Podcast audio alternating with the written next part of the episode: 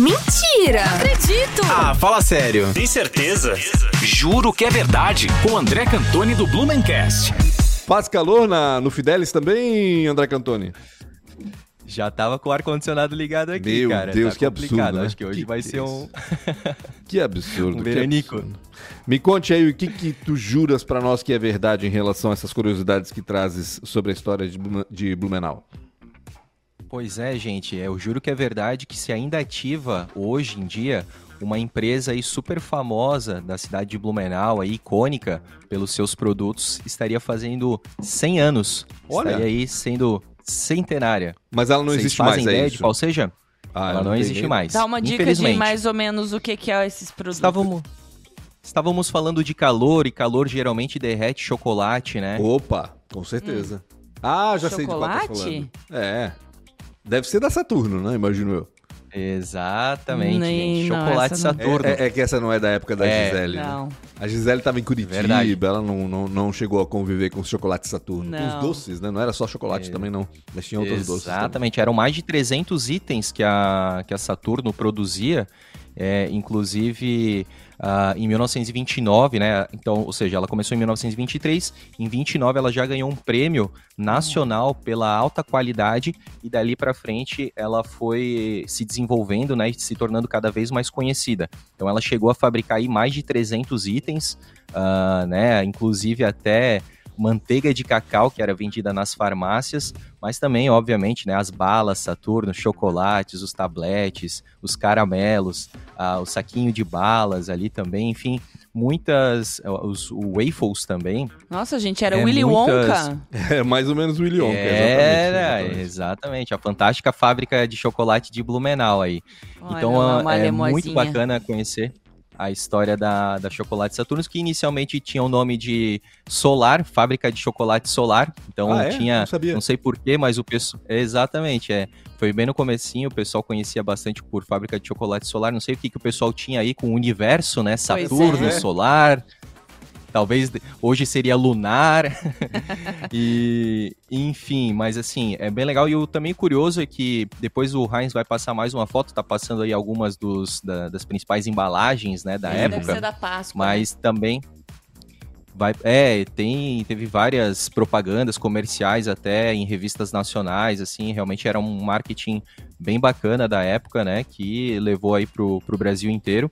É, e dando orgulho aí para o Blumenauense, né, com uma fábrica aí de grande relevância. Mas o Cantone. curioso também é que a... Oi. Antes de você falar dessa curiosidade, olha que interessante essa foto. Eu queria saber qual era a- o parâmetro para eles dizerem três vezes mais gostoso. Não é duas vezes mais gostoso, Não é né? duas, não é três dez. São três vezes mais gostosos. É, muito Mais bom. gostoso do que o que também, né? É, Referente a quê, né? Né? O barandaqui, né? Não é? É o marketing, né? É o marketing, É. sempre. Tá, e você ia falar de uma curiosidade aí. Mais uma. Sim, porque a Chocolate Saturno ela é muito conhecida ali na, no Salto do Norte, Isso. quando ela se mudou em 1971. Aquela sede bem grande que, infelizmente, em 97 pegou fogo, ela foi toda incendiada, ainda tem os destroços ali. Hoje é ocupada por uma empresa aí ambiental, né? Que até leva o mesmo nome, né? Sa- Saturno Ambiental.